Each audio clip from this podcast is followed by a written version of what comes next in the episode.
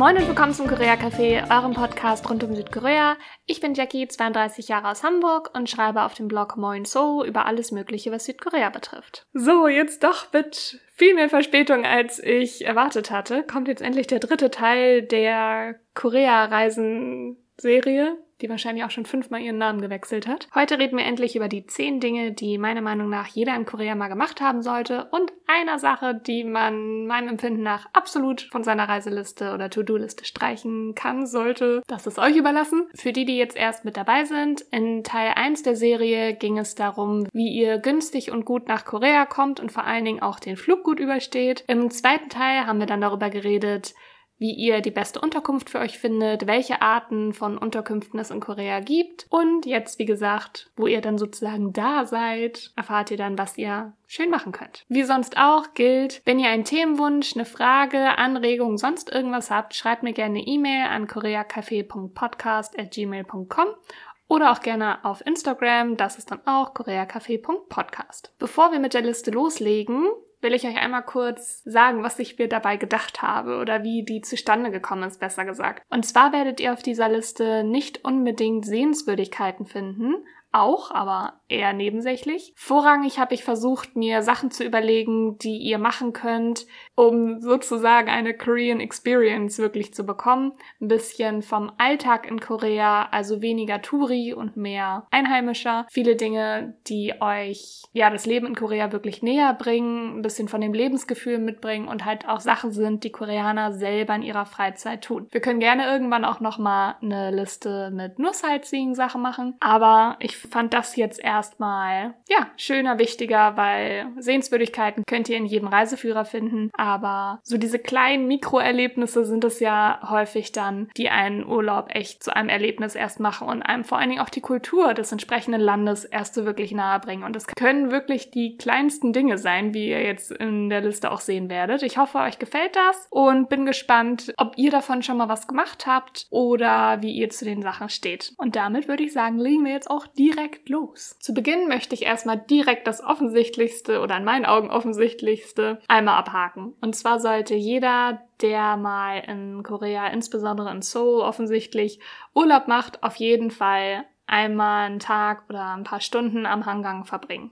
Hangang oder auch Han-Fluss in meinen Augen einfach ein elementarer Treffpunkt für viele Koreaner. Und dementsprechend muss das hier auf die Liste von Dingen, die ihr erleben solltet, wenn ihr mal in Korea seid. Aber was macht ihr jetzt am Hangang? So generell gibt es unzählige Aktivitäten am Hangang, aber ich habe für euch heute eine ganz konkret im Blick. Und zwar solltet ihr mal ein schönes Picknick mit Freunden am Hangang machen. Idealerweise habt ihr dann schon koreanische Freunde, die euch dann ein bisschen helfen können, aber das geht auch ohne. Packt euch also einfach eine schöne Decke ein, Kissen, was auch immer ihr braucht, je nachdem wie fancy ihr bei Picknicks so seid. Setzt euch in den Park und besorgt euch dann entweder in einem der Convenience Stores leckere Snacks, Getränke, was zu essen, Rahmen etc. könnt ihr auch alles in den Convenience Stores selber vorbereiten. Für die, die vielleicht gerade nicht wissen, was ein Convenience Store ist, das ist im Endeffekt ähnlich wie ein Kiosk bei uns, nur nicht ganz so überteuert und ein bisschen umfangreicher. Ihr könnt euch also entweder solche Sachen besorgen oder, und das ist meiner Meinung nach noch ein bisschen interessanter, und zwar könnt ihr euch was zu essen bestellen. Und zwar direkt zu euch. Oder zumindest an die nächste Straße, an der ihr seid. Manchmal aber auch tatsächlich direkt zu euch. Und ganz traditionell ist das Fried Chicken. Man hat das sogar an manchen Stationen, an bekannten Hangang-Parks, wo man rauskommt aus der Bahnstation und direkt von einer Horde von Flyerträgern belagert wird, die einem alle Flyer in die Hand drücken. Und es ist einfach fast alles Fried Chicken, damit man sich das im Park bestellen kann. Also das ist wirklich ja so eine eigene Sache,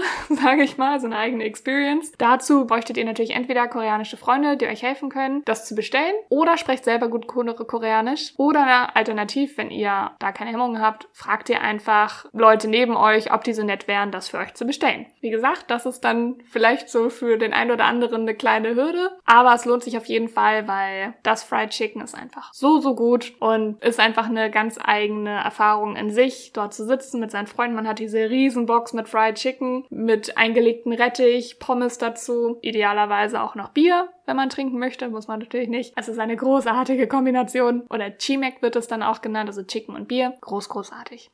Also wirklich ganz, ganz lecker auf jeden Fall machen. Aber auch die Convenience Store Version ist auch absolut typisch, was irre viele Leute dort machen. Auch das könnt ihr gerne machen. Und natürlich kann man sich auch was zu essen machen und mitbringen, aber das ist ja eher seltener der Fall, dass man im Urlaub dann nochmal so eine große Kochsession macht und sich dann für ein Picknick was mitnimmt. Also ja, auf jeden Fall geht einmal an Hangang. Ich kann euch einen Spot gerade, wenn man das erste Mal da ist, ganz besonders ans Herz legen. Und zwar ist das der Park an der Banpo-Brücke. Dort finden, ich glaube, es ist jeder Freitag, finden dort Wasser- und Lichtspiele statt, direkt an der Brücke. Da sollte man auch recht früh da sein, wenn man eine gute Sicht haben möchte, weil die Leute, wenn das Wetter gut ist, wirklich den ganzen Tag dann an den Hotspots ein Picknick machen und dann warten, bis es dunkel wird. Denn sobald es dunkel wird, geht dann an der Brücke direkt eine kleine Lichtshow los und ein paar Wasserspiele. Es ist jetzt nichts super, super krasses, also erwartet da jetzt nicht Disneyland, aber es ist eine super schöne Erfahrung und häufig ist es inzwischen auch so, dass direkt dort an dem Park viele Foodtrucks sind oder kleine Essensstände, wo ihr euch dann auch noch mehr Essen holen könnt. Das heißt, wenn ihr keinen Bock auf Convenience Store habt und habt nicht die Chance, euch Essen zu bestellen, habt ihr da dann auch nochmal die Chance, Chicken oder andere Leckereien euch für euer Picknick zu besorgen. Also in Kurzfassung, Nummer eins, Gönnt euch auf jeden Fall mal ein Picknick an der Banpo Bridge an einem Freitagabend idealerweise. Dann habt ihr auch noch was zu gucken. Und wenn ihr könnt, bestellt euch Chicken und Bier direkt an euren Platz. Als nächstes kommt ein Favorit von mir, auf den wahrscheinlich viele von euch sowieso schon warten und eh auf ihrer Liste haben. Aber vielleicht habe ich noch ein paar Erweiterungen für euch, um das Erlebnis noch schöner zu machen. Und zwar sollte jeder auf jeden Fall mal Hanbok getragen haben, also die traditionelle koreanische Kleidung, Tracht, wie auch immer man das nennen möchte. Insbesondere Insbesondere um den großen Palast Gyeongbokgung findet ihr in und um Insadong herum also dem Stadtteilbereich, ich weiß nicht, ist das ein Stadtteil? Naja, der Ortschaft Insadong findet ihr etliche Verleihservice und Geschäfte, wo ihr euch Hanboks ausleihen und dann entweder für mehrere Stunden oder auch den ganzen Tag dann tragen könnt. Ich hatte meine damals bei Hanboknam gemietet und war super zufrieden. Die hatten wirklich eine riesige Auswahl, auch für Leute, die ein bisschen größer sind. Und vor allen Dingen hatten die auch super viele Accessoires, die man noch extra dann dazu buchen konnte für wirklich wenig Geld. Und sie haben einen auch noch die Haare gemacht, wenn man wollte. Es gab Hüte, es gab Handtaschen, Haarteile. Also jetzt nicht Haarteile im Sinne von Perücken, sondern Stecker und alle möglichen. Und da konnte man sich so richtig schön einkleiden. Und vor allen Dingen hatten sie auch so eine Section, die war ein bisschen teurer, aber in Anbetracht der Stoffe etc. durchaus gerechtfertigt, wo man sich neben den klassischen normalen Hanboks sogar die von Adligen sozusagen anziehen konnte, also Könige hier und da. Also durchaus prunkvoller, ein bisschen mehr alles, aber auf jeden Fall mal eine coole Erfahrung und echt schön einfach. Vor allen Dingen Leute, die sich gerne verkleiden. Es ist großartig, weil man fühlt sich ja wie so eine Prinzessin, Königin, je nachdem, was man sich auswählt. Es ist ganz, ganz toll macht super viel Spaß und man fühlt sich auch wirklich einfach wohl in der Kleidung, finde ich. Wenn ihr euch dann den Hanbok ausgeliehen habt, ach ja, und natürlich gibt es sowohl für Männer als auch für Frauen, aber ich habe jetzt noch nicht unbedingt Männer-Hanboks ausgeliehen, also da kann ich euch jetzt nicht sagen, wie toll das ist. Aber ähm, genau, man kriegt sowohl für Männer als auch für Frauen verschiedene Hanboks und sobald ihr euch die ausgeliehen habt, könnt ihr dann am besten schön ein kleines Fotoshooting durch Instadong machen. Da sind nämlich viele Hanoks also äh, traditionelle koreanische Häuser und die sind einfach eine ideale Kulisse für kleine Fotoshootings und auch einfach generell schön anzugucken. Also ihr könnt sozusagen gleich zwei Fliegen mit einer Klappe schlagen, Hamburg tragen und auch einfach, ja, ein schönes Stück Kultur von Korea einfach nochmal sehen. Direkt daneben, wenn ihr schon mal dabei seid, könnt ihr dann halt auch in den Gyeongbokgun Palast gehen. Und das Schöne ist nämlich, wenn man Hanbok trägt, ist der Eintritt in alle Paläste kostenlos. Also es gibt nämlich zwar auch, ich glaube, es ist immer der dritte Mittwoch im Monat, wo, ich glaube, das ist Kulturtag oder wie auch immer. Und da sind auch alle Paläste etc. kostenlos, aber dementsprechend ist es dann halt auch immer scheiße voll. Aber mit dem Hamburg könnt ihr immer kostenlos rein. Ich meine, Paläste sind ewig teuer, aber es ist ein schönes Extra nochmal on top. Und da sind natürlich die Fotos enorm schön wenn ihr die dann an einem schönen Tag, am besten noch natürlich zur Kirschblüte, aber auch generell sind die Parks sehr schön, wenn die in voller Blüte stehen, also nicht nur Kirschblüten, wunder wunderschön. Und da könnt ihr super tolle Fotos machen. Und der Palast oder die Paläste generell sind so oder so wirklich sehenswert, man kann super viel erfahren und lernen, ganz, ganz toll, kann ich jedem nur empfehlen. Und es ist meiner Meinung nach einfach die perfekte Kombi, das in einem Hanbok zu machen. Und für alle, die dann Blut geleckt haben und sich im Hanbok super wohlfühlen und den toll finden, könnt ihr euch natürlich auch welche kaufen. Aber Kleiner Tipp, es gibt inzwischen auch moderne Hanboks. Die kann man dann auch im Alltag super tragen. Ich habe auch einen von einer koreanischen Freundin geschenkt gekriegt, den ich ständig trage. Also zumindest den Rockteil. Super bequem und ja, auch gar nicht so teuer immer. Dann habt ihr auch in Deutschland immer ein Stück Korea mit dabei sozusagen. Kitschig. Als nächstes kommt tatsächlich eine klassische Sehenswürdigkeit, aber um die kommt man meiner Meinung nach in Seoul halt auch einfach nicht herum rum rum. Drumherum? Drumrum. Und zwar geht es um den Namsan Tower. Jeder von euch, der auch nur ein Drama jemals gesehen hat, das in der heutigen Zeit spielt, wird den Namsan Tower kennen, weil es immer und jedes Mal vorkommt, gefühlt. Und das aus gutem Grund. Es ist einfach ein super schöner Ort und vor allen Dingen auch romantisch und dementsprechend auf jeden Fall ein Besuch wert. Ich würde als Tipp euch unbedingt raten, nachts oder abends hinzugehen. Zum einen ist es, ja, es ist nicht leerer unbedingt, muss ich leider gestehen, aber es ist einfach eine unglaublich schöne Aussicht über Seoul mit all den Lichtern und auch dort sind so wie überall und immer in Seoul oder Korea generell gibt es unheimlich viele kleine ja, ich sag mal Kunstinstallationen etc. auch nochmal mit Lichterketten und kleinen Fotospots, weil wäre ja sonst auch nicht Korea. Es gibt unheimlich viele Möglichkeiten für schöne Fotos und Erinnerungen zu schaffen oder auch einfach nur die Szenerie zu genießen und auf sich wirken zu lassen. Insbesondere abends ist es sehr mit Pärchen überflutet, weil es, ja, wie schon angedeutet, einfach einer der Dating-Spots ist. Ihr werdet da unheimlich viele Geländer etc. finden, die einfach voll sind mit diesen Love Locks, also diesen ganzen Schlössern. Ihr könnt euch da natürlich dann auch Schlösser kaufen und gravieren lassen. also es gibt einfach irre viel für Pärchen da zu machen. Aber wie gesagt, das ist nicht nur für Pärchen eine super schöne Sache, sondern generell einfach für jeden, der einfach eine schöne Aussicht genießen mag. Man kann auch in den Tower noch rein und hochfahren. Dann hat man theoretisch noch eine bessere Aussicht. Das habe ich persönlich nie gemacht. Das kostet auch nochmal extra. Ich glaube, es war nicht viel, aber mir hat die Aussicht jetzt so gereicht und in, im Tower ist es meistens auch sehr voll, was ich persönlich jetzt nicht so mag. Aber wenn ihr halt noch mal eine noch krassere Aussicht haben wollt, dann geht einfach nochmal auf den Tower. Wie kommt ihr da am besten hin? Ihr könnt entweder mit dem Bus fahren und dann den Rest der Strecke zu Fuß hoch, dann habt ihr nochmal so eine Mini-Wanderung. Wir reden aber jetzt nicht von Stunden, sondern vielleicht 15, 20 Minuten, je nachdem wie schnell ihr seid, weil das letzte Stück ein bisschen steil ist. Oder, und das machen relativ viele, es gibt so eine Cable Car, mit der man hochfahren kann. Das habe ich persönlich noch nie gemacht, weil die Schlange dafür zu lang ist und dann gehe ich lieber zu Fuß. Die kostet auch nicht viel, ich glaube 4000 Won oder so. Nagelt mich da jetzt nicht drauf fest. Wie gesagt, ich habe das noch nicht gemacht, aber es soll ja nicht teuer sein und man muss sich dann halt ein bisschen anstellen und dann kann man mit der Cable Car hochfahren. Ist natürlich auch eine schöne Aussicht und eine gute Option. Und die ganz hartgesottenen von euch können auch einfach komplett den Berg hochwandern. Das ist auch eine irre beliebte Strecke bei vielen Leuten. Also es soll super schön sein, aber ich habe das noch nicht gemacht. Ich bin da so ein kleiner Gimli. Ich bin auf kurzen Strecken gut, aber Wanderungen, vor allem bergauf, sind nicht so meine Welt. Aber soll super, super schön sein und eines Tages werde ich das auch nochmal machen. So, und damit kommen wir jetzt auch nochmal zur letzten Sache, die in meinen Augen sehr offensichtlich sind, die die meisten wahrscheinlich eh schon auf ihrer Liste haben. Und zwar solltet ihr unbedingt mal, nach Myeongdong gehen. Klar, offensichtlich für Leute, die gerne shoppen wollen, um da ihren Gelüsten nachzugehen. Das ist offensichtlich, glaube ich, in Myeongdong. Aber meiner Meinung nach einfach für Streetfood. Ich glaube, ich habe es beim Essen auch schon mal erwähnt, dass man es unbedingt, also in der Folge zum Essen, dass man es unbedingt mal gemacht haben sollte. In Myeongdong findet ihr eine, vor allen Dingen so ab 5 Uhr bauen die ganzen Stände auf, findet ihr eine großartige Auswahl an allen möglichen möglichen Streetfood-Sachen, die es so gibt. Es gibt zwar in gerade diesen Night Markets und so noch mehr, aber ich glaube, dass es gerade für Touristen kann das ein bisschen überfordernd sein, weil es halt zum Teil ein bisschen schneller ist, manchmal ein bisschen unübersichtlicher. Und in Myeongdong habt ihr halt einfach ich sag mal, auf eine touristenfreundliche Art die Möglichkeit, euch da mal richtig durchzufuttern und ja, einfach einen schönen Abend zu verbringen. Aber ich finde, ihr könnt das echt mal machen, dass ihr sagt, so einen Abend gehen wir jetzt nicht irgendwo groß essen oder wie auch immer, sondern gehen nach Myeongdong und lässt sich auch super kombinieren, wenn ihr den Tag über vielleicht schon eh dort shoppen wart oder dort irgendwas gemacht habt, dass ihr dann einfach sagt, gut, statt irgendwo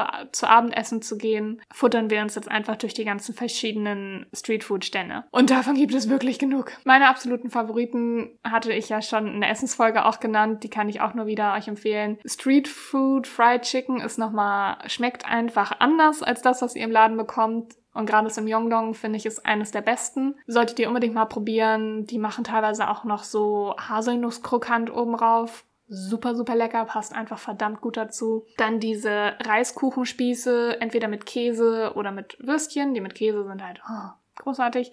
Da wird dann mit Kondensmilch noch drüber glasiert, sage ich mal. Eine Kombi, an die ich niemals gedacht hätte, aber es ist großartig und super, super, super, super lecker lasst euch das bloß nicht entgehen. Dann kriegt ihr natürlich noch ne, die ganzen Klassiker wie Tteokbokki und Omuk-Spieße, also diese Fishcake-Spieße. Ihr kriegt da einfach alles Mögliche, aber auch teilweise teurere Sachen wie so riesige, ich weiß leider nicht, wie die heißen, weil ich esse sowas ja nicht, so riesige Muscheln, also die sind wirklich größer als meine Hand, die dann gefüllt sind mit dem Muschelfleisch offensichtlich, Käse und noch verschiedene an anderen Sachen. Sieht sehr fancy aus, kostet auch gar nicht so wenig, also ich glaube 15.000 Won oder so, also wie eine richtige Mahlzeit einfach. Es gibt einfach so irre viel Ihr könnt wirklich Vorspeise, Hauptspeise, Nachtisch da bekommen. Es gibt auch super viele Mochis und was nicht alles. Tobt euch da einfach aus, es ist so lecker und nur über, beim drüber reden kriege ich schon wieder viel zu viel Hunger und ich hätte eindeutig frühstücken sollen, bevor ich die Folge aufnehme. So, und jetzt kommen wir endlich zu den Sachen, die so ein bisschen konkreter sind und auf den ersten Blick vielleicht sehr banal klingen, aber vertraut mir bitte einfach. Geht auf jeden Fall in Themencafés. Ja, weiß ich, haben viele von euch auf der Liste. Aber wartet. Zum einen ist wirklich für jeden Geschmack was dabei egal ob ihr jetzt Anime-Fans seid und ins One Piece Café geht, das einfach mal dieses verdammte Schiff als Kulisse komplett da stehen hat. Ob ihr in Blumencafés geht, Katzencafés, dann gibt es welche, da könnt ihr euch Handyhüllen machen, da könnt ihr Gemälde malen und kriegt dann, wie gesagt, auch immer alle Materialien dafür. Es gibt einfach für fast alles auch ein Café. Und es ist einfach eine super Aktivität, wenn es regnet oder wenn man zwischen verschiedenen Sachen sagt, oh, wir haben jetzt hier fünf Stunden, was wollen wir machen, kann man einfach mal in ein, zwei Cafés gehen, sich die leckeren Drinks oder Desserts gönnen, weil sie sehr häufig halt auch passend zum Thema auch nochmal ihre Karte anpassen. Aber das ist ja relativ offensichtlich. Was möchte ich aber, dass ihr dort tut, um die Korean Experience zu bekommen?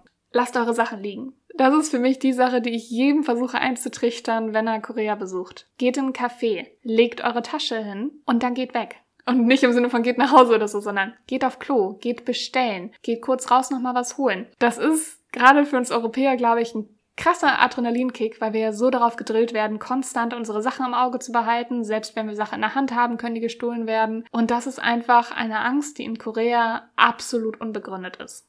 Insbesondere in Seoul. Eben weil überall Menschen sind, überall Kameras sind. Ihr könnt euren Laptop auf dem Tisch liegen lassen, könnt auf Klo gehen. Ich habe Leute erlebt, ich hatte ein Erlebnis, da war ich bei Starbucks bei mir um die Ecke wirklich jeden Tag war und gearbeitet habe. Und ich hatte ein Erlebnis, da war ich irgendwie sieben Stunden da und von diesen sieben Stunden war die ganze Zeit neben mir ein Laptop, aber ich habe den Besitzer nicht gesehen. Also dieser Laptop war da, als ich gekommen bin.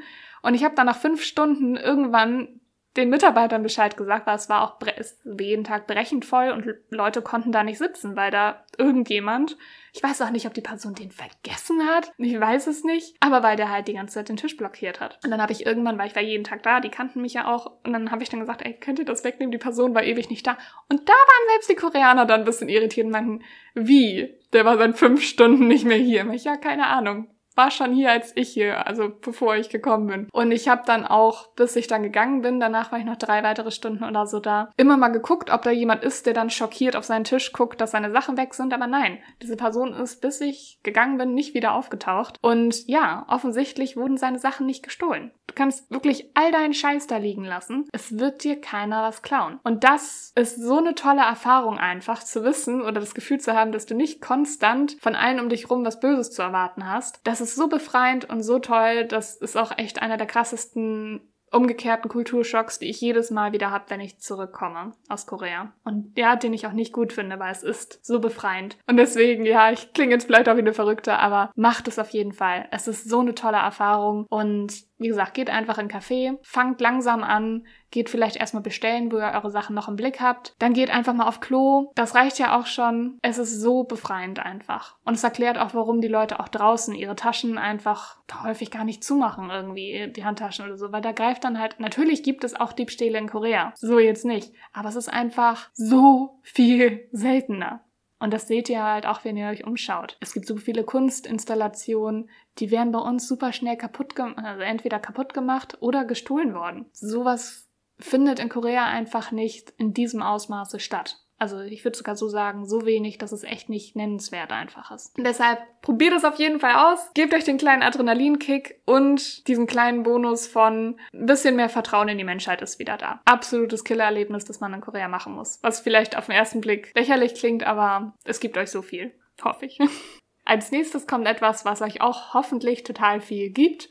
Und zwar geht auf jeden Fall einmal ins Norebang, also Karaoke auf Koreanisch sozusagen. Klar, das betrifft natürlich nur Leute, die auch tatsächlich singen mögen, was aber, glaube ich, der Großteil der Menschen einfach betrifft. Da gibt es verschiedene Optionen. Ihr könnt halt in die klassischen Norebangs gehen, die gibt's buchstäblich an jeder Ecke. Also wirklich überall. Die sind in der Regel 24 Stunden geöffnet. Ihr habt anders als in dem Karaoke, das wir kennen und vor allen Dingen aus dem Fernsehen kennen, nicht einen Riesenraum, wo man sich dann vor Fremden lächerlich macht, sondern man kriegt einen individuellen kleinen Raum oder je nachdem, wie viele Personen man ist, ist das halt der Größe angepasst und kann sich da dann die Seele aus dem Leib singen für eine Stunde, für zwei, je nachdem, wie lange man gebucht hat und kann dort essen, trinken, zumindest in den größeren Häusern könnt ihr da essen, trinken und einfach eine gute Zeit haben. Natürlich ist der Großteil der, ich sag mal, Songbibliothek auf Koreanisch, aber es gibt auch wirklich hunderte und tausende Songs auf Englisch, teilweise anderen Sprachen auch. Also ich glaube, Filipino war da relativ viel mit dabei. Es gibt auf jeden Fall genug Auswahl und vor allen Dingen halt viele Klassiker, die man halt auch einfach gerne sich aus der Seele grölt und singt. Es macht unheimlich viel Spaß und kostet auch echt nicht viel. Wenn ihr vielleicht alleine Urlaub macht oder eure Freunde keinen Bock drauf haben, gibt es auch die Option, ins Coin Norebang zu gehen.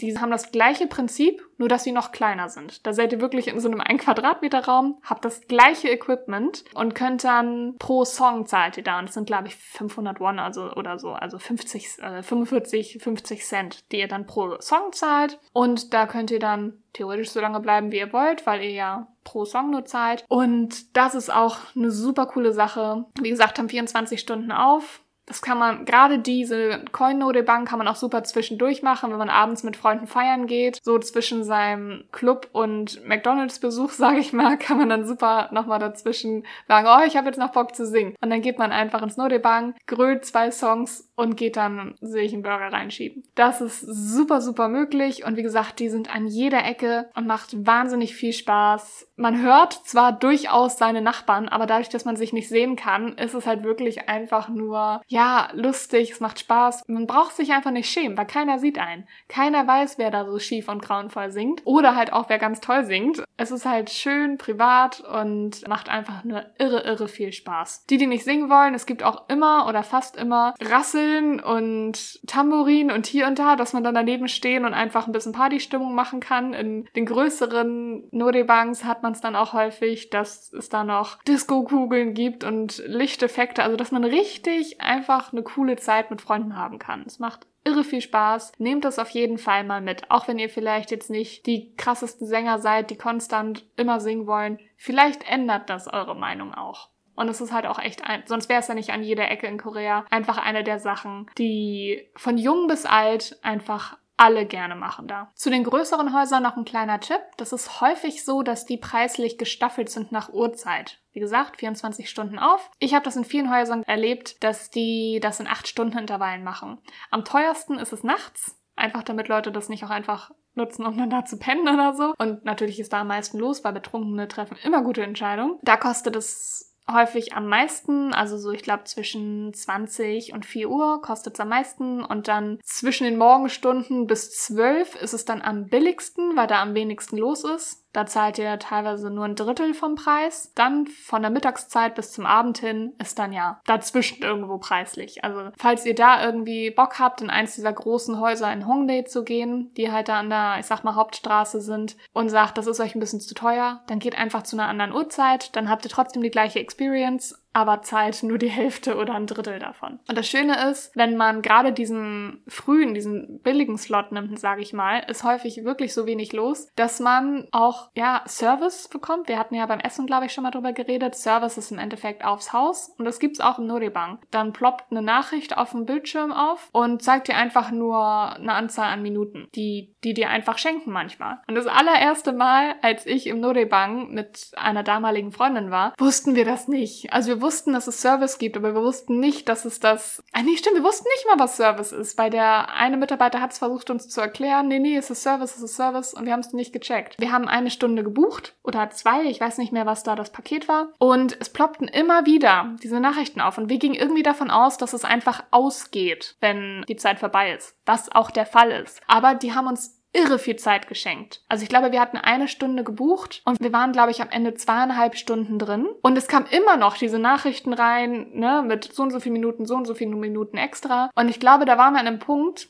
da hätten wir noch mal eine Stunde singen können, aber wir haben das nicht gecheckt und wir dachten, wir müssen dafür extra zahlen, da wir länger bleiben und dass die Nachrichten uns vielleicht nur darüber aufklären, dass wir jetzt so und so viele Minuten extra zahlen müssen. Und irgendwann wurde uns das dann nicht geheuer und dann haben wir unsere Sachen gepackt, sind dann halt an den Schalter und haben dann halt gefragt, ob wir jetzt noch was zahlen müssen. Und der war super verwirrt. Er hat uns dann immer nur gesagt, nee, Service, ist Service. Und wir haben gesagt, ja, wir sind, also wir haben das nicht gecheckt, was er mit Service meint. Und dann meinen wir, ja, ja, wir sind ja zufrieden, weil wir dachten, er denkt, wir sind unzufrieden oder so so. Und ja, wir sind dann irgendwann, haben wir uns dann bedankt und sind gegangen. Und er war immer noch irritiert, weil wir hatten ja noch über eine Stunde sozusagen zur Verfügung. Und dann haben wir durch eine Freundin, die wir dann später kennengelernt haben, erfahren, was mit Service gemeint ist und dass wir das einfach for free bekommen haben. Wer weiß, vielleicht säße ich da immer noch, weil ich habe, glaube ich, in meinem Leben noch nie so viel Service bekommen. Also das war safe zwei Stunden extra. Wer weiß, ob er da dann Schluss gemacht hätte, weil es war halt einfach super wenig los zu der Zeit, wo wir da waren. Das war auf jeden Fall äh, eine witzige Erfahrung und wir haben auf jeden Fall uns die Seele aus dem Leib gesungen.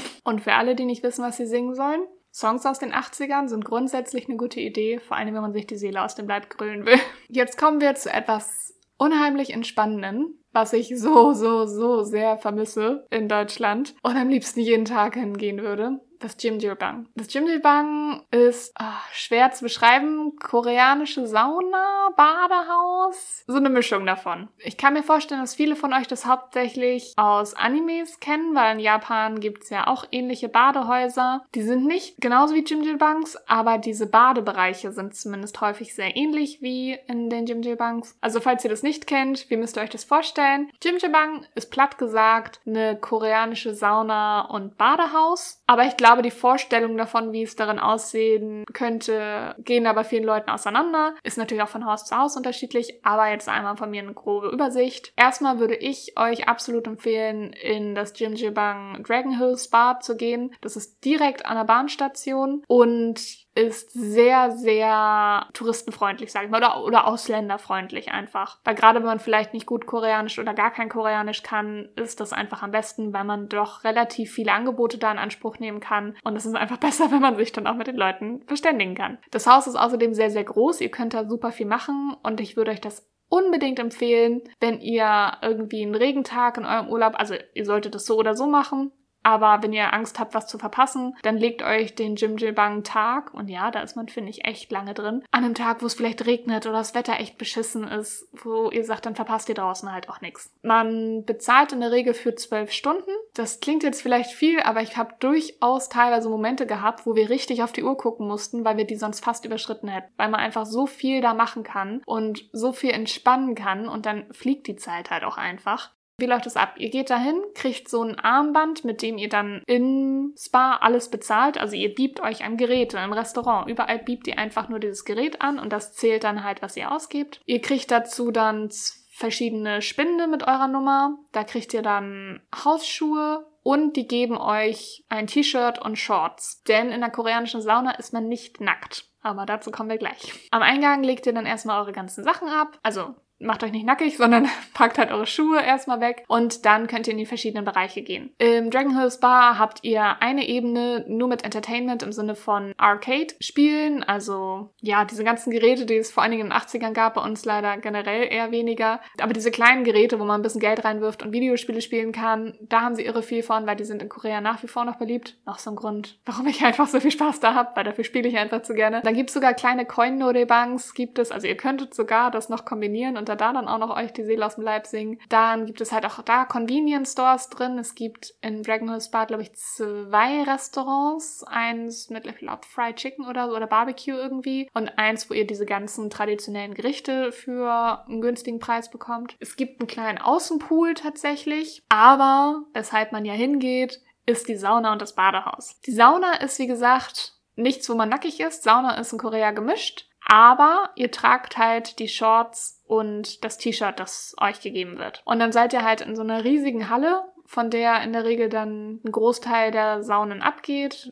Da ist es, das ist dann tatsächlich nicht groß anders als bei uns. Das ist dann verschiedene Temperaturen, dann gibt's noch was mit Salz und bla. Was so eine eigene Art von koreanischer Sauna ist, ist, ich habe den Namen jetzt leider vergessen, aber es sind, es sieht ein bisschen aus wie so Lehmhügel. Die erinnern mich so ein bisschen an Schwitzhütten. Und die riechen tatsächlich auch ein bisschen sehr nach, ja, wie soll ich sagen, Kohle, Feuer. Mir fällt gerade das richtige Wort nicht ein. Auf jeden Fall riecht ihr danach, wie wenn ihr an einem Lagerfeuer gesessen wärt. Und die werden richtig heiß zum Teil. Aber die tun richtig gut. Man hat wirklich das Gefühl, die holen alles aus einem raus. Und ähm, auf jeden Fall eine Erfahrung wert. Und zwischen den Saunagängen gibt's natürlich dann auch eine Eisgrotte und alles. Aber könnt ihr euch einfach in der Haupthalle hinlegen, mit Freunden quatschen. Da gibt's auch wieder Convenience Stores, es gibt Massagesessel ja, ich werde sehr ausschweifend gerade, aber es ist einfach so eine Erholung, ohne dass es irgendwie spießig oder unangenehm ist. Das ist wirklich ein Ort, wo Familien hingehen, wo Freundesgruppen hingehen und einfach eine gute Zeit haben. Und das finde ich so schön. Ja, man kann super viel machen, man kann entspannen, man ist einfach super relaxed. Es gibt sogar ein kleines Kino da drin. Genau, also das sind dann halt so die Saunabereiche. Ich denke mal, der Badebereich könnte für die meisten ein bisschen ungewohnt sein.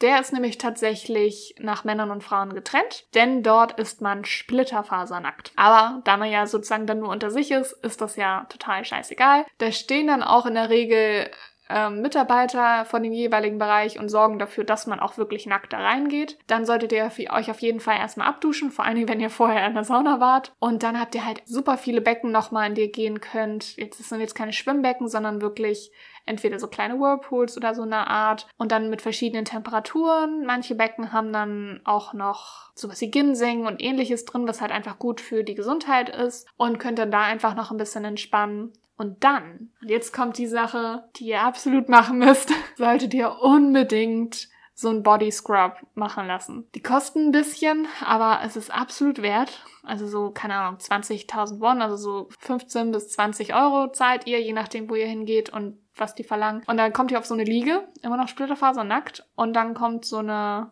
Adjuma oder halt eine ältere Dame ist es meistens. Die hat aber Unterwäsche an, Gott sei Dank. Also nicht wegen Alter oder so, weil man kommt sich einfach sehr nahe dabei und dann möchte ich einfach nicht, dass eine nackte andere Person an mir rumrubbelt. Denn genau das tut sie. Die haben dann ihre speziellen Handtücher, äh, nicht Handtücher, Handschuhe und Waschlappen und schrubben euren ganzen Körper, wirklich. Von Kopf bis Fuß, die lassen da keinen Zentimeter aus. Schrubben euch von oben bis unten zehnmal. Ihr werdet dann da gewendet wie so eine Frikadelle und man ist einfach immer wieder erschüttert, wie viel Haut die von einem runterholen. Wo ich jedes Mal denke, und es ist auch so unangenehm, es ist mir jedes Mal, wo ich denke, oh Gott, bestimmt kommt von mir viel mehr runter als von allen anderen. Ich habe jetzt aber von jedem gehört, mit dem ich rede, dass das ein Gedankengang ist, den jeder hat. Und jedes Mal, wenn man denkt, so, jetzt kommt da aber nichts mehr runter, dreht sie einen nochmal um und scheuert einem nochmal gefühlt so ein halbes Kilo Haut runter. Aber nicht auf so eine unangenehme Art, sondern man fühlt sich danach super leicht und vor allem, also Gott, das klingt jetzt wie nach einem Haarschnitt. Nee, also man fühlt sich super befreit und man ist wirklich weich wie ein Babypopo am ganzen Körper. Man kann sich dann auch noch die Haare waschen lassen und zwischendurch, während man da liegt, wird man immer wieder mit warmem Wasser überspült, um halt die ganzen alten Hauptschuppen wegzuspülen. Es ist so eine tolle Erfahrung. Ungewohnt am Anfang, will ich gar nicht lügen. Aber es fühlt sich so gut an und die Haut wird auch so krass gut durchblutet. Also es ist, glaube ich, einfach auch super gut für den Körper. Gönnt euch das. Gönnt euch das auf jeden Fall, wenn ihr hingeht. Seid da nicht geizig. Das ist sowas von wert. Also ich komme da jedes Mal raus und fühle mich wie drei Wochen Urlaub. Nur nach einer, also vor allen Dingen nach dem Body Scrub da geht's mir so, da, da bin ich, da würde ich alles unterschreiben danach, weil ich einfach so zufrieden bin.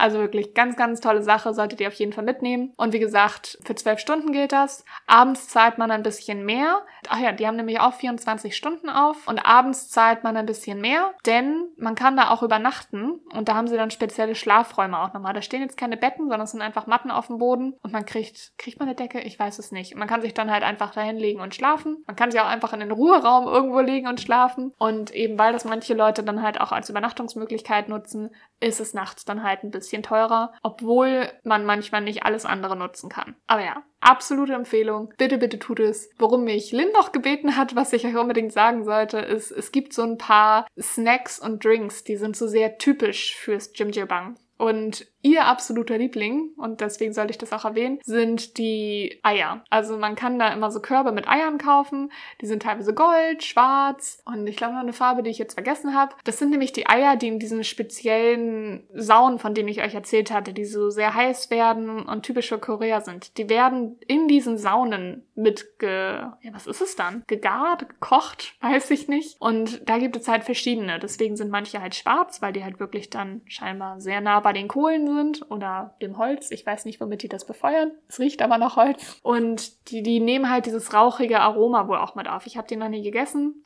Aber Lynn schwört darauf, sie liebt die und auch super viele andere Leute lieben diese Jimjilbang Eier, weil die halt einen ganz eigenen Geschmack haben. Ja, probiert es einfach auf jeden Fall mal aus. Dann gibt es noch einen Drink, der halt auch super perfekt mal wieder ist. Wir hatten es ja auch schon in der Essensfolge. Die Koreaner wissen einfach, wie man Aktivitäten mit Drinks kombiniert. Und das ist Shige. Ich werde schon wieder falsch ausgesprochen haben. Wie immer findet ihr alle Infos nochmal in den Show Notes. Shige ist eine Art Reisdrink, der auf, also auf jeden Fall auch kalt ist. Und da fliegen tatsächlich da drin auch so kleine Reisstücke drin rum. Also jetzt nicht in Brocken, sondern wirklich die einzelnen Körner. Und das ist so erfrischend. Und es soll halt auch super gesund sein, weil man schwitzt ja auch viele Sachen aus, die man eigentlich bräuchte noch. Und das soll einfach einem super gut nach, nach oder während des Saunierens äh, helfen oder dem Körper helfen. Ich glaube, es ist ein Geschmack, an dem man sich ein bisschen gewöhnen muss. Ich finde, es hat Ähnlichkeit mit alkoholfreiem Makgoli. So ein bisschen geht es in die Richtung, aber probiert es auf jeden Fall mal. Es kostet auch echt nicht viel. Die sind echt billig in der Regel. Ein, ein Euro oder so zahlt man häufig nur. Und das ist auf jeden Fall eine Sache, die ihr auf jeden Fall mitnehmen solltet, einfach, weil ihr das nur da bekommt.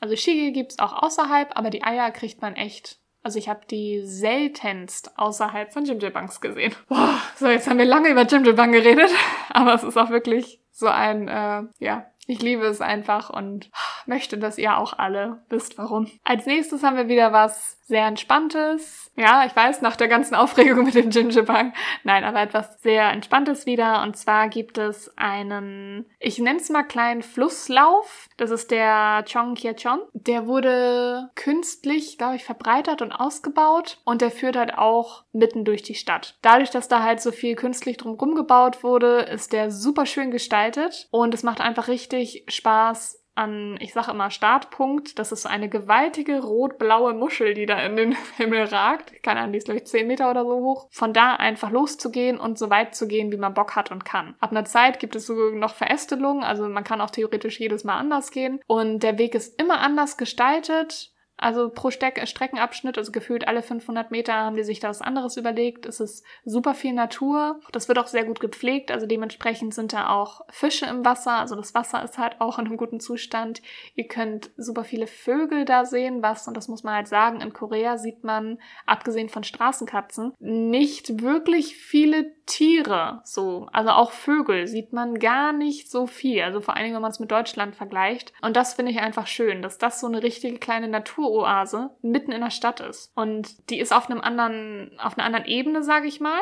Also sie liegt tiefer als die Straße. Und es ist halt, du bist mitten in der Stadt. Also das ist fußläufig von Myeongdong zu erreichen. Und dann geht ihr eine Viertelstunde, geht die Stufen runter zu diesem kleinen Strom. Und es ist schlagartig so viel leiser. Und ihr seid halt ganz urplötzlich statt von Wolkenkratzern umgeben, die natürlich auch weiterhin noch da sind, aber hauptsächlich, was ihr wahrnehmt, ist die Natur, die um euch rum ist. Und das ist so schön. Und ich glaube, das war auch der Grund, meine ich mal, gelesen zu haben, dass sie das so gebaut haben, dass man in der Stadt so einen Rückzugsort hat, also in die Natur dann halt hat. Das merkt man auch immer wieder in Korea, dass die überall, so wie sie so ihre Parks setzen, versuchen halt natürliche Rückzugsorte für die Menschen zu, oder auch für die Tiere dann entsprechend, aber wahrscheinlich eher an den Menschen denkend, zu schaffen. Und das ist super, super schön. Es kostet vor allen Dingen nichts und wie so üblich, es ist ähm, gerade nachts einfach super schön, da lang zu gehen, auch super für ein Date, aber auch mit Freunden oder alleine einfach mal lang zu spazieren. Dann werden auch immer wieder Kunstgalerien teilweise oder halt mal wieder Kunstinstallationen aufgebaut, die auch regelmäßig wechseln, so dass man auch immer wieder was Neues zu sehen bekommt. Es ist super schön, auch wenn es ja wichtig ist, man kann super schöne Fotos dort machen. Man kann sich auch einfach hinsetzen, da sind nämlich auch super viele Möglichkeiten und dann Zeit mit Leuten verbringen, auch Mini-Pick Picknick machen. Es ist einfach ein super schöner Ort, der klar so ein bisschen Richtung Sehenswürdigkeit geht, aber es ist auch wirklich einfach ein Ort, wo man merkt, das ist auch ein Rückzugsort für viele Koreaner einfach, wenn man mal kurz verschnaufen will. Und ich sehe auch viele, die auf ihren Weg zur Arbeit, statt oben auf der Straße lang zu gehen, was ja genauso lange dauern würde, dass sie lieber unten lang gehen, einfach um nochmal runterzukommen und halt nicht konstant, ja, von diesem busy Lifestyle eingenommen zu werden. Ist einfach super schön. Lasst euch das nicht entgehen. Der nächste Punkt ist ein bisschen schwer zu greifen, sage ich mal, weil das keine feste Ortschaft ist, an die ihr einfach gehen könnt. Aber nehmt auf jeden Fall ein paar Festivals mit. Also vor allen Dingen, wenn ihr in den Sommermonaten da seid, ist gefühlt jeden Tag irgendwo ein Festival. Dazu muss man wissen, dass das von der Be Begrifflichkeit nicht so wie bei uns benutzt wird, wie für Sachen wie, keine Ahnung, Rock am Ring oder solche Geschichten. Also auch, aber auch für Sachen wie, es gibt zum Beispiel verschiedene Blumenfestivals und man kann einfach hingehen. Also die sind öffentlich. Das ist jetzt nichts unbedingt immer mit Konzerten oder sonst was. Es sind teilweise auch einfach nur Aktionen, die irgendwo stattfinden und die werden dann häufig auch so genannt. Da gibt es eigentlich immer irgendwie irgendwas, was man sich Schönes angucken kann und erleben kann. Es wird dementsprechend auch immer sehr viel dann von den Einheimischen genutzt. Und das finde ich ist, deswegen ist es auch auf die Liste gekommen, gehört für mich einfach so zur koreanischen Kultur. Es wird einem einfach super viel geboten, was man mitnehmen kann, wenn man Feierabend Feierabend hat. Also die Koreaner müssen zwar irre viel arbeiten, aber es wird sichergestellt, meiner Meinung nach, dass sie halt auch, wenn sie Feierabend haben, auch wirklich was erleben können und positive, schöne Erfahrungen machen können. Und sehr häufig müssen sie nicht mehr Geld dafür ausgeben, weil das einfach, ja, einfach so bereitgestellt wird wie halt ne, mit diesem Chongkyecheon, also dem kleinen Strom, an dem man einfach lang gehen kann. Es werden einfach so kleine Oasen und schöne Erlebnisse geschaffen und das finde ich so schön und deswegen gehört das für mich einfach so zum Alltag dazu, dass man das dann auch nutzt und dann halt auch wertschätzt entsprechend. Gerade diese Festivals sind häufig eher im Sommer, aber diese Kunstinstallationen gibt es wirklich das ganze Jahr über. Besonders schön finde ich in Busan machen sie das scheinbar jedes Jahr oder sehr häufig, dass in den Wintermonaten, wenn natürlich Strand jetzt nicht so viele Leute sind, dass sie als, also zum Beispiel in dem Jahr, als wir da waren, da waren wir über Weihnachten in Busan und da haben sie am Strand alles voller Lichterketten gehabt. Und das ist uns tagsüber gar nicht erst so aufgefallen. Und nachts haben wir dann den Sinn dahinter gesehen und die Lichterketten waren nämlich alle so eingeschaltet, als würde es aussehen, als würden da halt Wellen weiter strömen. Also, also dass du sozusagen selbst nachts dann noch Wellen haben kannst oder Wellen sehen kannst. Und dann waren da Stege voll mit noch mehr Lichter, Konstruktionen, künstliche Bäume voller Lichter, verschiedene Lampions, Ballons.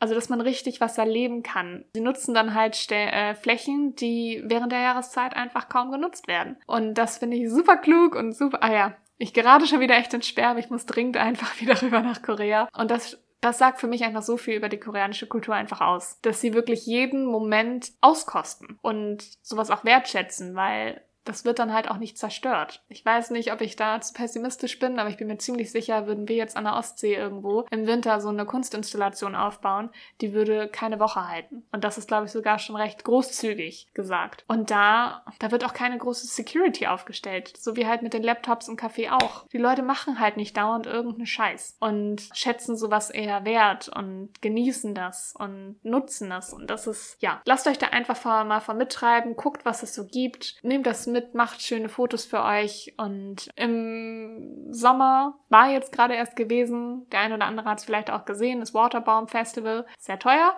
aber es soll irre viel Spaß machen, was ja auch offensichtlich ist, wenn man da sich mit äh, Wasserpistolen beschießen kann. Es gibt wirklich unzählige Festivals und es gibt sogar von einigen Kulturvereinen in Korea die Möglichkeit, dass man als Ausländer kostenlos zu Tagestouren, eben auch zu kleineren, zum Beispiel Blumenfestivals oder sonst was in anderen Städten gefahren wird. Einfach weil, hatten wir in einer anderen Folge auch schon mal drüber gesprochen, Koreaner teilen ihre Kultur einfach so unheimlich gern und sind so stolz auf ihr Land und vor allem ihre Kultur. Und dementsprechend gibt es so viele Förderprogramme von koreanischen Kultur. Wie heißen die? Ich sage jetzt mal Ministerium, ich weiß es nicht, aber halt diese Institutionen da, die machen echt so viel oder wo man wirklich irre wenig Geld, irgendwie 10.000 Won zahlen muss dafür, dass man dann nach Daegu gefahren wird und da dann auf dem Festival, also wie gesagt, jetzt nicht sowas wie Waterbomb, aber dafür, dass man sich da oder geführte Touren machen kann und sowas. Also man kann echt irre viel mitnehmen in Korea und ich würde es auch jedem von euch raten, nehmt es einfach alles mit. Wenn ihr irgendwo seht, es ist ein Festival, geht einfach hin. Weil es, ist, es lohnt sich eigentlich immer. Ich habe noch nie erlebt in Korea, dass sich sowas nicht gelohnt hat. Und zu guter Letzt, also es ist überhaupt keine Sehenswürdigkeit, aber es ist definitiv ein, was ihr gemacht haben solltet. Futtert euch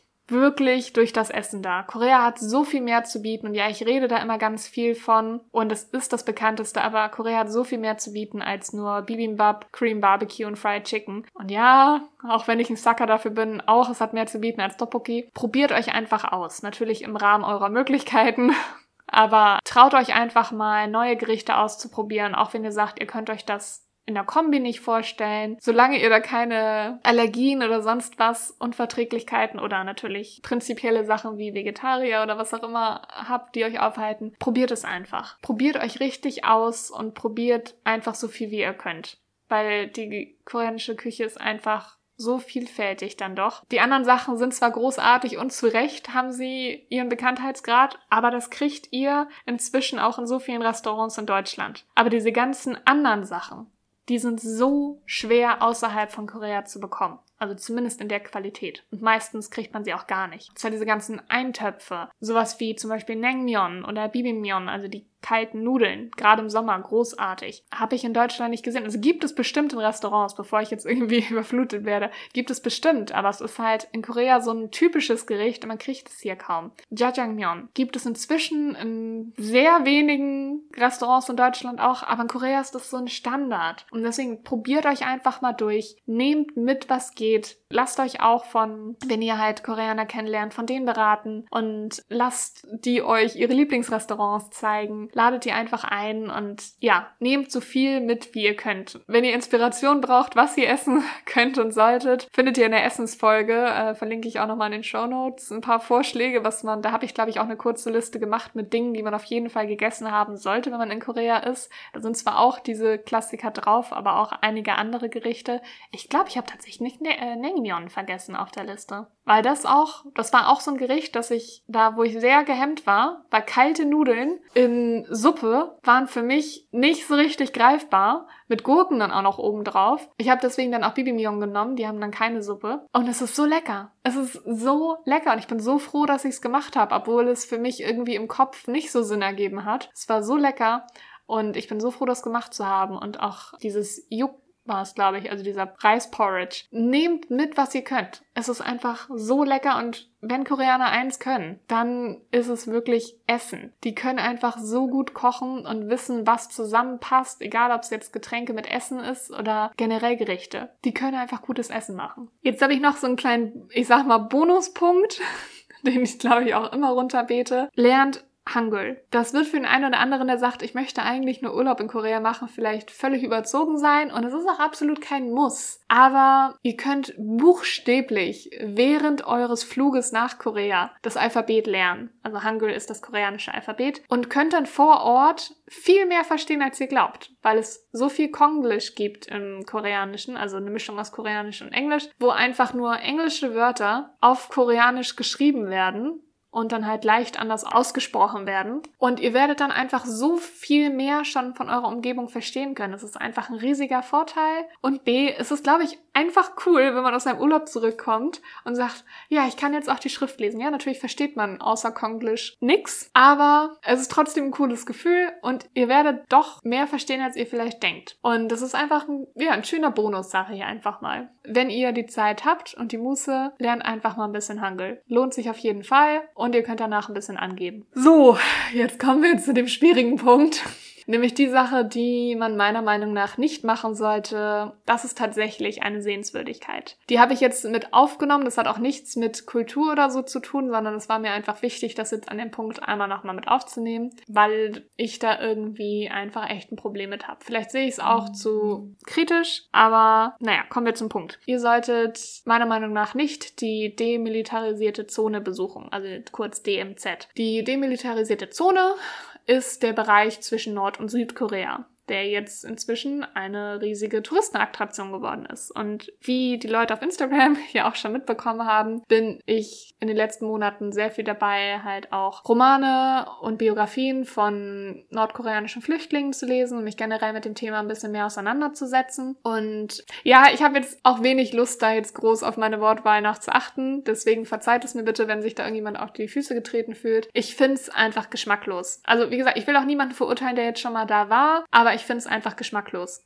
Es ist im Endeffekt, also gerade wenn man sich, umso mehr ich mich damit auseinandersetze, umso weniger will ich dahin. Also ich hatte nie das Bedürfnis, weil ich auch bevor ich mich damit befasst habe, mich immer gefragt habe, warum soll ich rüber in ein Land gucken, von dem man weiß, dass es den Menschen dahinter nicht gut geht. Das hat für mich so ein bisschen Zoo-Feeling. Und seitdem ich noch mehr darüber jetzt gelernt habe, finde ich es ja, fast schon ein bisschen krank. Also ich, oh, ja, das sind harte Worte, aber ich, ich, das löst in mir richtig was sehr Negatives aus. Ja, ich, ich verstehe es einfach nicht. Also was, glaube ich, außer Frage steht, ist, dass man auf gar keinen Fall jemals Urlaub in Nordkorea machen sollte, weil man dadurch dieses Regime auch noch finanziert. Also da kann keine Neugier oder sonst irgendwas das rechtfertigen. Das ist absolut unethisch. Also da, das ist so für mich nicht verhandelbar. Also da habe ich auch wenig Hemmungen, das so zu sagen ähm, oder Rücksicht zu nehmen. Denn wer das nicht weiß, das, also ja, sorry. Das ist, finde ich, absolut unethisch, in Nordkorea Urlaub zu machen. Ja, und, und die DMZ finde ich schwierig. Also ich finde, das ist auf einem ganz schmalen Grad. Für mich hat es die Grenze schon über, also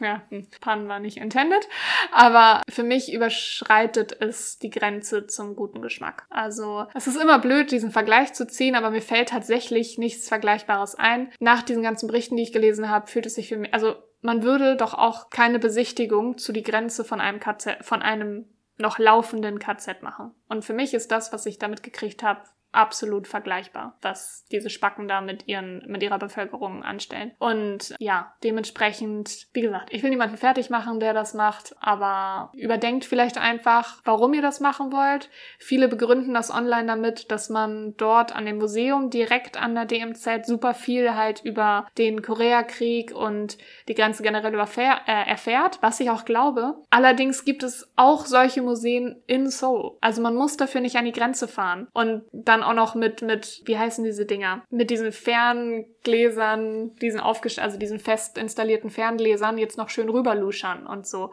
Ich merke auch gerade, ich kann leider das nicht richtig in Worte fassen, aber ich hoffe, ihr versteht, was ich meine. Ich finde, ich, es hat für mich was von Gaffen bei einem Unfall oder irgendwas. Also ich würde mich nicht gut fühlen, da ich würde ja, ich würde mich wie ein Gaffer bei einem Unfall fühlen oder wie also etwas definitiv nicht positives. Und dementsprechend ja, wäre meine Bitte an euch, das nicht mitzumachen. Wenn ihr euch darüber informieren wollt, es gibt, ich glaube, es ist das Military Museum. Es gibt genug Möglichkeiten, euch über den Koreakrieg zu informieren und dementsprechend auch über Nord Nordkorea und die gibt es in Seoul. Ihr müsst dafür, wie gesagt, nicht an die Grenze fahren. Ich finde einfach, dass so eine Menschenverachtung, wie die nordkoreanische Regierung sie betreibt, nicht Teil einer Sehenswürdigkeit sein sollte.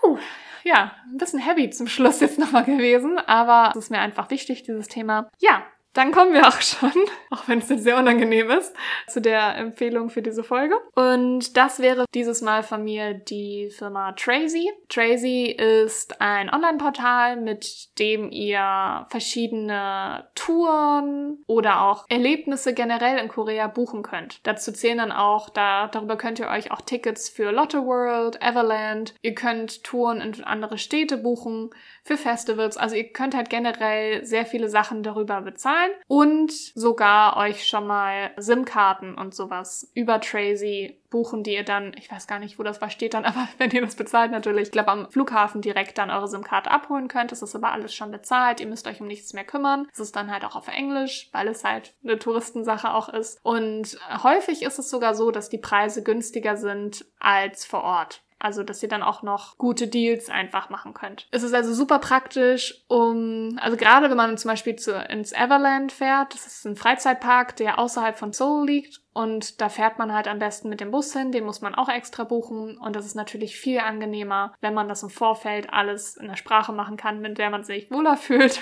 Übrigens könnt ihr euch auch, ich glaube, es ist deren Newsletter auch anmelden und die sind nämlich, gehören auch zu diesen Veranstaltern, sage ich mal, die häufiger Gratis-Veranstaltungen machen oder Events. Gerade während Corona war das ganz, ganz viel, dass sie auch virtuelle Sachen gemacht haben. Das fand ich sehr, sehr schön, dass sie Konzerte teilweise hatten oder dass sie wirklich mit einem in eine andere Stadt dann gefahren sind und dann so eine Live-Rundtour gemacht haben, einfach für alle, die sehnsüchtig waren, nochmal ein bisschen ein Stück Korea ins eigene Wohnzimmer holen konnten. Und das machen sie aber auch immer noch, dass sie dann, wenn man in diesem Newsletter ist es, glaube ich, ist, dass man dann so spezielle Angebote nochmal zugeschickt bekommt, die jetzt nicht auf der Webseite sind und teilweise gar nichts oder wirklich Spottpreise zahlt dann dafür. Das ist wirklich, wirklich super für alle, die super viel in, Korea unternehmen wollen und noch nicht so ganz wissen, wie sie das machen sollen. Es ist nicht gesponsert. Ich stehe einfach nur total auf die und deswegen passt es so schön zum Thema, sie jetzt endlich mal einfließen zu lassen. Links findet ihr wie immer natürlich in den Show Notes. Das wär's dann jetzt tatsächlich auch. Ich hoffe, ihr konntet ein, zwei Sachen für euch mitnehmen, die ihr in Korea mal macht. Wäre jetzt eine etwas andere Liste gewesen, als viele von euch vielleicht erwartet haben. Ich hoffe, es macht euch Spaß und ihr schickt mir ein paar Fotos von euch im Hamburg Blog oder generell von euren Erlebnissen. Und wenn irgendwas noch unklar ist, ihr Fragen habt, Anregungen, wie auch immer, schreibt mir gerne eine E-Mail an koreacafé.podcast.gmail.com oder wie immer auch auf Instagram, wo ihr übrigens auch immer noch mal erfahrt, wann die nächsten Folgen kommen und noch ein paar extra Infos bekommt. Gerne an koreacafé.podcast. Und wenn ihr noch richtig fancy und cool sein wollt, dann hinterlasst doch gerne nochmal 5 Sterne bei Spotify oder eine süße Bewertung auf Apple Podcasts. Und damit würde ich sagen, hören wir uns in der nächsten Folge. Bis dahin, tschüss!